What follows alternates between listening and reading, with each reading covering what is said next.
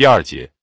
为一九六八年做准备的最好办法，就是在一九六六年好好的干。因此，我决定开始为来年的选举定出一些初步计划。一九六五年年中，莫里斯、斯坦斯、艾尔、科尔和彼得、弗拉尼根开始为我的旅行筹措资金。这些旅行是为了党和一九六六年竞选中党的候选人做宣传所必须的。二十世纪六十年代后期政治对话中压倒一切的一些问题，其实早在六十年代中期就已开始形成。一九六四年五月，约翰逊总统对密歇根大学的毕业班学生说：“在你们的时代里，我们不仅有机会走向富裕的社会和强大的社会，还能攀登伟大社会的高峰。”约翰逊十分正确的指出。要解决这些问题，不能光依赖华盛顿庞大支出的计划，但他的伟大社会的致命伤，可恰恰在于制定了花费浩大的联邦政府计划，所付的代价达到了天文数字。约翰逊在五年中为穷人付出的钱增加了一倍，从一百二十五亿美元上升为二百四十六亿美元，联邦政府的卫生和教育拨款跃增到一百八十亿美元以上。当我研究了一九六五年头几个月。白宫交来的大批立法议案时，我就能看出，约翰逊已跌进了诱使许多信奉政府能够包办一切的人无法自拔的陷阱。他做了许多事实上做不到的许诺，即使把讲演中夸大的部分打上适当的折扣，伟大社会所许诺的东西还是太多。他没有鼓励人们靠努力工作去实现这些目标，恰恰相反，当人们由于没有付出努力而未能马上实现目标时，他们倒显得既不耐烦又怨气冲天。我早知道，用不了多久，约翰逊就会被他设法要帮助的那些忘恩负义的家伙弄得伤心失望的。他的伟大社会规划培植了一批专门依赖政府的新选民集团，这些人将不断向他提出更多的要求，而这些要求又是他无法满足的。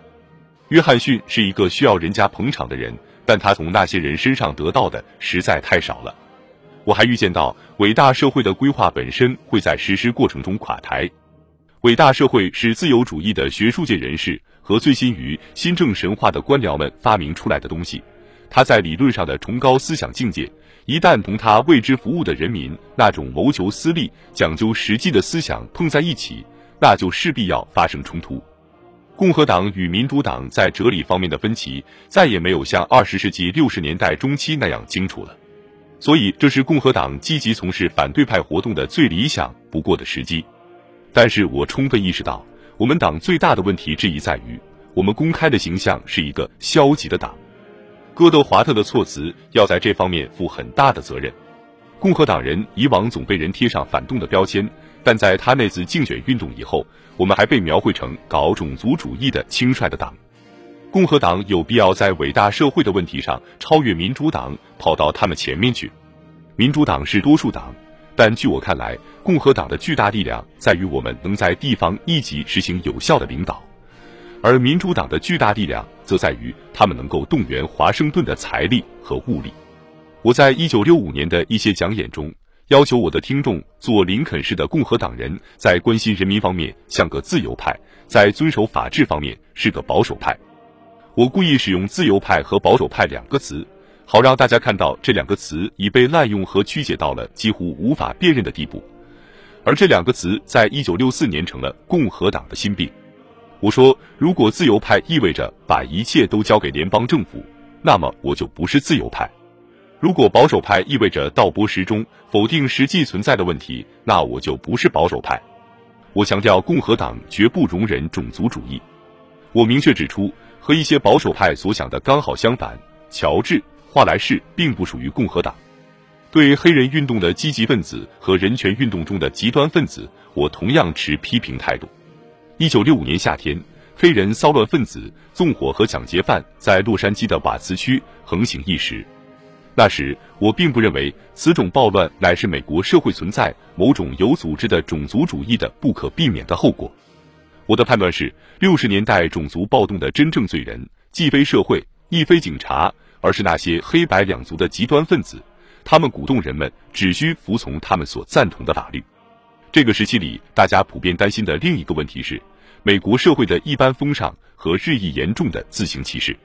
对于嘲弄或抛弃社会行为和两性行为的传统准则，心理学家、教师和家长都忧心忡忡。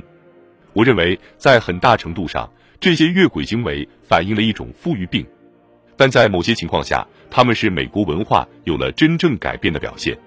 我觉得，共和党人与其光是哀叹世道之不古，还不如设法去理解他们。一九六五年，越南战争日益成为头条新闻。我一九六四年访问越南时所见到的实际情况，和约翰逊政府向人民报道的情况大不一样。对此，我深为担心。我断定，约翰逊希望在民主党内的反战意义和新闻界的批评对他伟大社会立法发生破坏作用之前，赶快用谈判解决越南战争。约翰逊没有对美国人民开诚布公，没有告诉他们为什么我们要在越南作战，或美国军队实际的卷入有多深。在一定程度上，他被竞选中自己讲过的话束缚住了。他曾经讲过，我们不打算把美国青年送到离家九千英里至一万英里的地方去干该由亚洲人自己干的事。他正在扩大战争，但既要把其必要性解释清楚，又要不至于引起反战力量的愤怒和一般公民的怀疑，这当然是很难做到的事。约翰逊蒙骗人民的代价是很高的，而日后这笔信任差距的债务还得由我来继承。政府失去了人民的信任。而我认为，只要约翰逊肯冒点风险，把战争的必要性充分说清楚，并且耐心的教育人民，这种信任本来是可以保得住的。这是约翰逊的战略错误，而且是一个严重的错误。另外，他又犯了同样严重的战术错误。由于把军事行动限制在报复性的和小规模作战上，他把军事主动性都奉送给了共产党。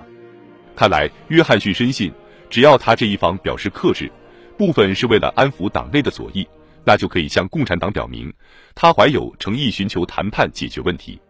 但他却不懂得，为什么对他这么一位一心一意想做的通情达理的人，北越人照样拒绝谈判呢？要使谈判能成功，需要创造一些条件，使对方感到按照我们的主张办事是有利的。想在越南搞出好的结局，美国必须运用其庞大的经济和军事力量，有说服力的向共产党表明。进攻是划不来的，而对他们比较合适的还是谈判解决。约翰逊政府执行的只是最缓慢的把空中和地面战争逐步升级的政策，